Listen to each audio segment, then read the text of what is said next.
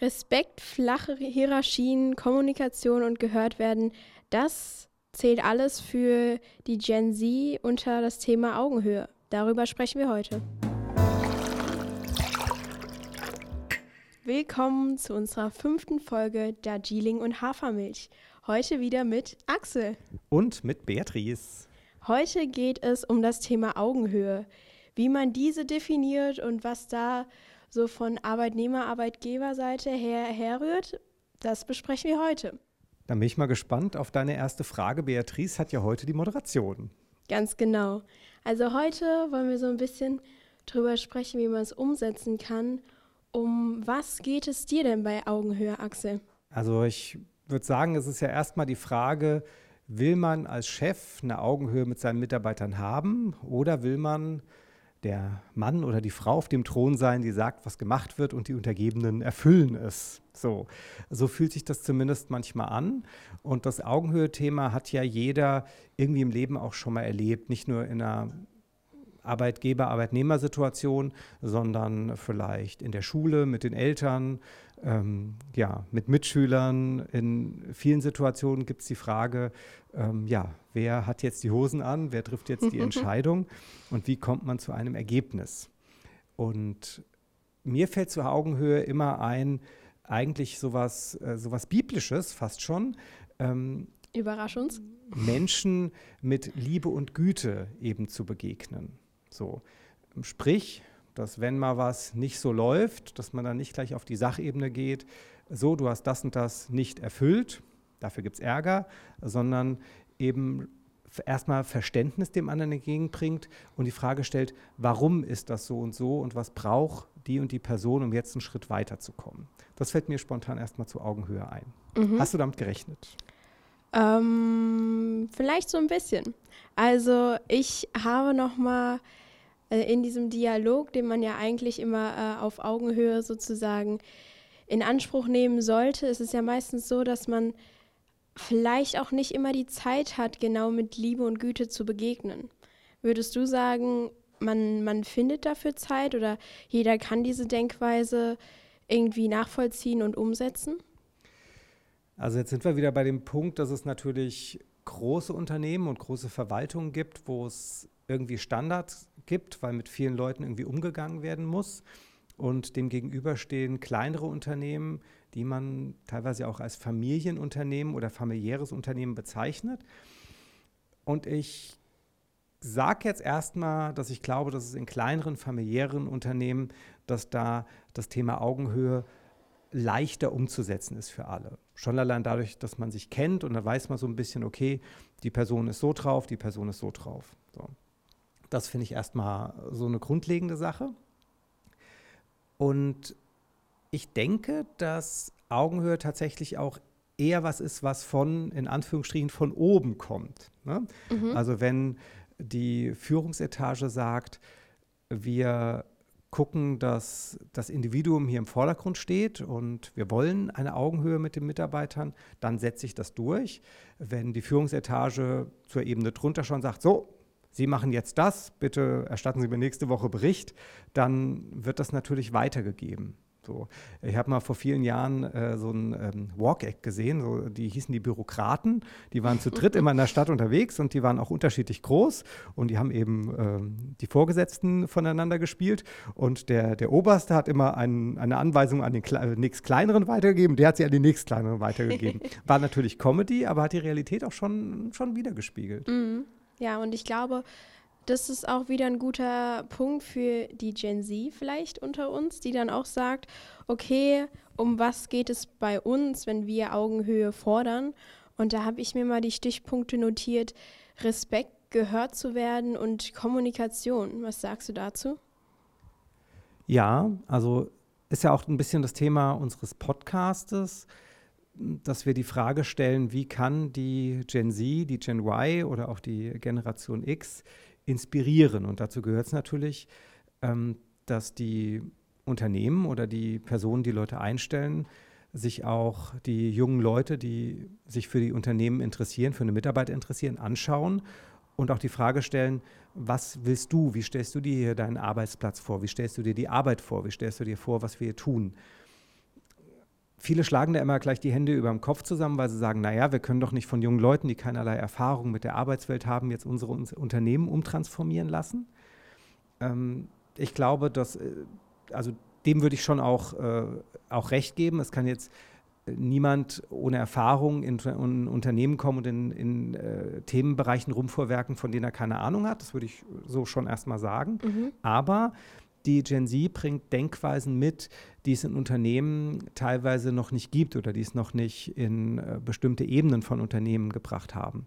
Und hierfür ist Augenhöhe äh, sehr wichtig, um da ins Gespräch zu kommen. Und ich habe mir notiert, dass für mich Augenhöhe, also man kann es ja auch erstmal definieren, für mich bedeutet Augenhöhe, ehrlich sein zu können, ohne Angst davor zu haben, etwas zu verlieren. Mhm. Und aus Arbeitgebersicht wünsche ich mir, dass meine MitarbeiterInnen ehrlich zu mir sein können, also dass sie keine Angst haben, irgendetwas zu sagen, mit der Befürchtung, okay, wenn mir das nicht passt, dann äh, schmeiße ich sie halt raus, überspitzt gesagt, sondern dass sich äh, jeder hier so sicher, so akzeptiert, so angekommen fühlt, dass er den Mut hat, Dinge sofort auf den Tisch zu bringen. Das können mhm. Dinge sein, die, die ihn persönlich stören. Aber jetzt mal von, von der Produktivität einfach gesprochen, es können ja auch einfach Sachen sein, die ein Unternehmen wahnsinnig weiterbringen. Und äh, dass jemand länger in einem Unternehmen ist oder höher in der Nahrungskette steht, bedeutet ja nicht, dass diese Person äh, bessere Ideen hat. So. bei mir heißt es zum Beispiel, wenn ich ein äh, Video fertig gemacht habe und das jemand äh, zeige, dann freue ich mich natürlich, wenn mir jemand aus meinem Team ein sehr ehrliches Feedback gibt und ich sage, oh ja, ganz toll gemacht, ganz toll gemacht, obwohl die Person denkt, ja, das würde ich ändern, das würde ich denken und das ist 70er. So, mm, dann ist ja. es gut, wenn es auf den Tisch kommt und äh, auf der anderen Seite ist es dann für mich auch wichtig, damit umgehen zu können.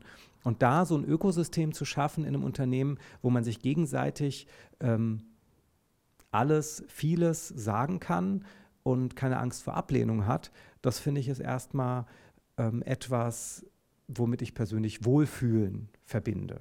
Mhm. Und Wohlfühlen ist wahrscheinlich auch so ein, so, ein, so ein Anspruch der Gen Z, so wie ich das immer wahrnehme, oder?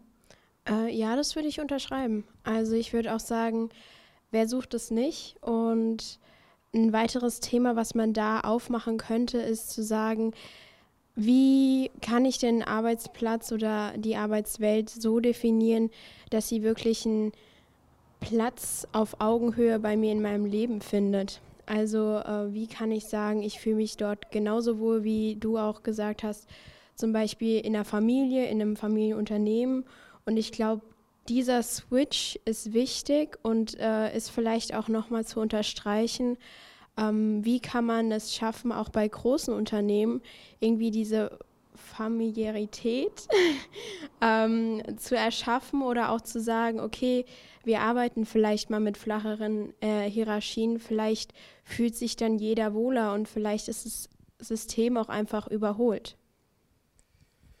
Ja, also es ist eine gute Frage, wie, wie schaffen es größere Unternehmen? Menschen, die in größeren Unternehmen dafür verantwortlich sind und jetzt zuhören, sagen wahrscheinlich auch, wir machen doch schon ganz viel dafür. Also mm, ja. es gibt ja sehr viele, äh, ich nenne es jetzt mal Bemühungen, die in manchen Unternehmen besser klappen und in anderen schlechter. Ähm, ich sage mal, es fängt vielleicht da an, wo sich ein Mitarbeiter einen Schreibtischstuhl aussuchen kann. Sind wir aber ganz pragmatisch. So, das okay. heißt, es gibt eine bestimmte Ausstattung und hier kann man schon mal sagen, okay, jeder darf diese Ausstattung selber mitgestalten. So, das ist etwas, ich glaube, das ist relativ leicht in einem Unternehmen umzusetzen. Wo es schwierig wird, ist, glaube ich, bei dem Bereich Zwischenmenschlichkeit. Mhm. Also wie finden Besprechungen statt, welche Aufgabe bekommt wer, bis wann müssen Dinge erledigt sein, was passiert, wenn, wenn es Probleme gibt und eben interveniert werden muss, wie wird damit umgegangen. Ich mhm. glaube, das ist was, da geht es eben darum, wie gehen Menschen miteinander um. Und das habe ich positiv dort erlebt, wo es von oben kam. Also ich kenne einen äh, eine Kreisverwaltung, wo es einen Landrat gibt, der sehr, also die, die, die duzen sich zum Großteil, das ist alles eine sehr entspannte ja, Führungssituation, das überträgt sich schon auch auf die Mitarbeiter. So. Mhm. Ähm, und ich habe auch das Umgedrehte über, äh, erlebt. Unternehmen, die sehr, sehr stark von diesen Hierarchien natürlich getrieben sind und es kommt auch einfach ganz klar von oben. Ähm, ich, ich bringe vielleicht nochmal einen anderen Gedanken in die, äh, in die Diskussion ein.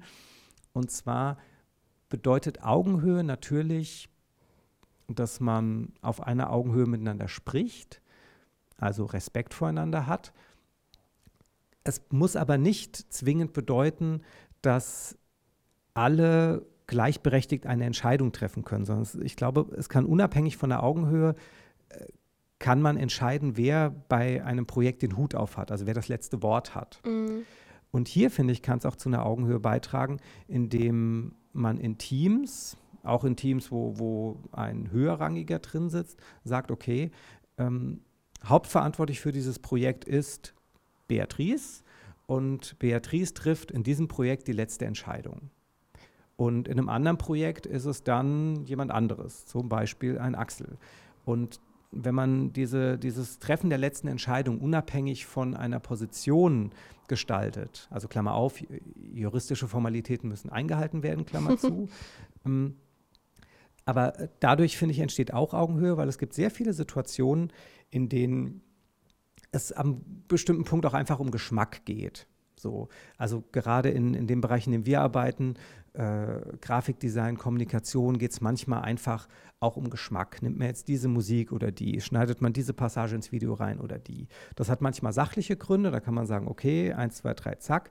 Aber es gibt auch viele Situationen, wo man einfach sagt, mir gefällt das irgendwie besser, vielleicht kann man es auch gar nicht beschreiben. Mhm. Und wenn es jetzt ein Projekt gibt, wo äh, eine Beatrice den Hut auf hat und das geht eben um einen Bereich, der dich interessiert, in dem du drin bist, wo du auch ein persönliches Engagement mitnimm, mitbringst, dann finde ich, kann man sagen, okay, du bist die Chefin für dieses Projekt und alle anderen Diskussionen laufen auf Augenhöhe und dann darf jemand anderes trotzdem sagen, ja, ähm, hast du hier schön vorbereitet, ich bin da und da auch deiner Meinung, hier habe ich eine etwas andere Meinung und das wird auf Augenhöhe ausdiskutiert.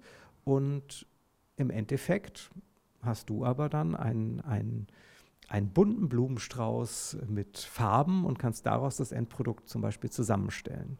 Das fiel mir noch zur Augenhöhe ein. Mm, ich glaube auch, es geht auch nicht darum, dass wir sagen, wir brauchen keine Chefs mehr, wir äh, sind alle, ähm, ja, keine Ahnung, wir, wir arbeiten alle am Laptop. Äh, in einem Café und machen da unsere Arbeit. Darum geht es uns, glaube ich, nicht.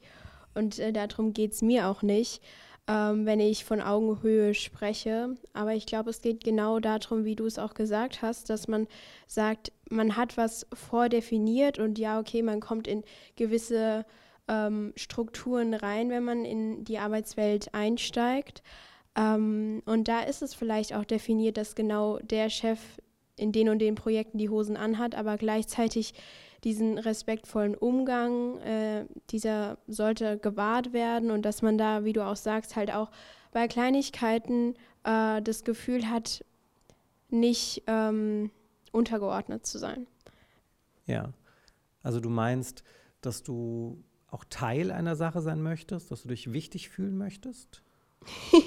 runtergebrochen äh, geht es, glaube ich, schon darum, dass man auch sagt, okay, ähm, man kommt wohin, man hat seinen Platz. Man äh, kommt wohin, man wird begrüßt. Also äh, das, das sind jetzt so die, die gängigsten Dinge, aber allein daran fehlt es häufig. Und äh, ich glaube, deswegen ist diese Folge auch ganz gut, um zu zeigen, vielleicht das nächste Mal einfach mal wieder jemanden grüßen, auch wenn man vielleicht nicht den besten Tag hatte oder äh, das bedeutet dem anderen vielleicht sehr, sehr viel, auch einfach da zu sein und zu sagen, okay, ich ähm, frage jetzt mal, wie dein Tag war oder ähm, dass da einfach also ich glaube, Hierarchie oder flache Hierarchie muss nicht immer so passieren, dass man sagt, okay, es gibt einen Chef, es gibt den, äh, also es gibt einen Boss, es gibt den Boss vom Boss und es gibt den äh, Boss vom Boss vom Boss. äh, und äh, daran orientiert man sich, wer dann wem was erzählen darf.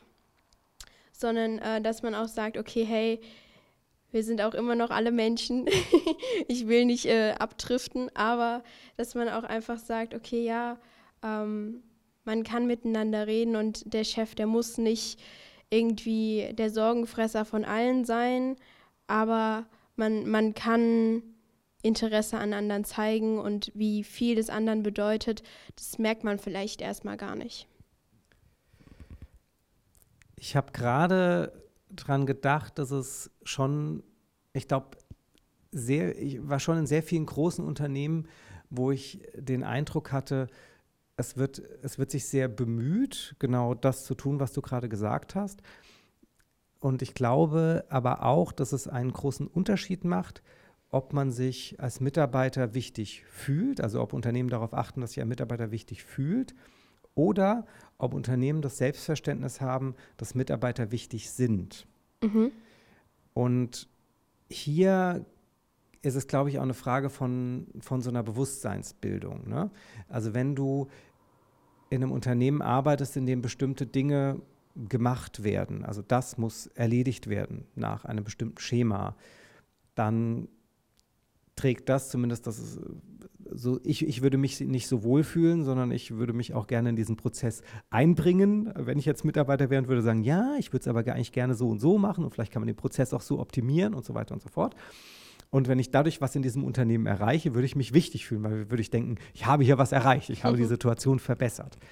Und ich glaube, dass das auch etwas ist, was vielen Leuten im Leben äh, sehr viel, sehr viel gibt und auch sehr viel geben würde. Also wenn Unternehmen wirklich grundlegend so aufgebaut sind, dass jeder Mitarbeiter wirklich wichtig ist und das geht damit einher, dass das, was ein Mitarbeiter tut, eine positive Welle schlagen kann. Also dass jeder Mitarbeiter die Chance hat, das Unternehmen zu verbessern, seinen Arbeitsplatz mitzugestalten, die Produkte des Unternehmens mitzugestalten, mhm. eben wirklich ein Teil davon zu sein und nicht irgendeine Nummer. Und ja, ich finde find natürlich, äh, ich stimme dir zu, dass es natürlich toll ist, wenn man jemand begrüßt, aber ich habe das auch schon oft in Unternehmen erlebt, dass dann der Chef natürlich sieht, das ist der Mitarbeiter und dann sagt er Guten Morgen. Aber dieses Guten Morgen ist natürlich auch, er, er, begrüßt eine Person, die Mitarbeiter ist, weil er der Chef ist in seiner Funktion. Aber es ist eben kein, kein herzliches, authentisches Hallo. Und dann frage ich mich immer, wie viel, wie viel davon im, ich bin, werde jetzt auch etwas romantisch, wie viel davon jetzt im Herz des Menschen ankommt. ja? Okay. Äh, ich erinnere mich an meinen Papa, der war Grundschulleiter. Und der hat immer im Sommer wurden Klassenfotos gemacht und der hat sich dann die Klassenfotos zu Hause hingehangen und hat die Namen der Kinder auswendig gelernt, damit wow, er, wenn okay. er das Kind erkennt, auf dem Schulhof mit Namen ansprechen kann. Mhm. Weil er die Erfahrung gemacht hat, dass dadurch, äh, wenn auch mal jemand was ausgefressen hat oder sowas, konnte er die Sache viel, viel schneller klären. Mhm. So. Und das ist in großen Unternehmen natürlich anspruchsvoll, aber wenn man äh, weiß, wie die Person heißt, finde ich, ist das schon mal eine sehr wichtige Grundlage für Wertschätzung und, und der minimalste Schritt für eine Augenhöhe. Also ich mhm. erinnere mich, ich, wir, hatten mal, wir hatten mal eine Praktikantin, da waren wir hier, äh, waren wir äh, unterwegs und haben ein Interview geführt bei einer äh, Gemeinde, die auch gerade Praktikanten hatte und der Praktikant saß da so ein bisschen in der, in der Ecke rum und hat nichts zu tun gehabt. Da habe ich zu den Leuten gefragt, äh, wie heißt denn der Praktikant? Der könnte doch gerade helfen. Und haben gesagt, das wissen sie nicht. Ah, und da hat mich meine, okay. meine Praktikantin angeguckt äh, mit großen Augen gesagt, was? Die wissen nicht mal seinen Namen? und äh, ich finde, da fängt es an. Man sollte wissen, wie die Leute heißen. Ja. Und auf was du auch eingegangen bist, ist ja auch so ein bisschen der Punkt, Verantwortung zu übernehmen und Verantwortung zu überlassen. Und ich glaube, das ist auch nochmal ein ganz großes Thema. Wir können das natürlich nicht für alle äh, Themengebiete und alle Unternehmen jetzt äh, klar sagen, wie man da Verantwortung über, ähm, ja, übersetzen oder verteilen soll. Aber ich glaube, das ist auch nochmal ein gutes Thema für die nächste Folge. Und äh, somit wären wir dann auch schon fast am Ende unserer diesigen Folge. Und deswegen, äh, Axel, deine letzten Worte für diese Folge. Ich habe mir noch gedacht, dass es immer natürlich zwei Seiten gibt und Augenhöhe bedeutet natürlich auch, dass man, wenn man auf der einen Seite mit seinen Problemen, Nöten und Bedürfnissen gesehen wird, bedeutet das auf der anderen Seite, und das ist sehr positiv für Unternehmen, dass man eben auch äh, mit allem, was man so von sich aus mitbringt, Teil des Unternehmens ist und damit auch äh, nicht nur bei Problemen gesehen werden sollte, sondern eben auch bei den vielen tollen positiven Dingen gesehen wird, die man einbringen kann. Das ist heute mein Abschlussstatement. Vielen Dank. Dann würde ich sagen, wir sehen uns nächsten Mittwoch und bis dann. Ciao.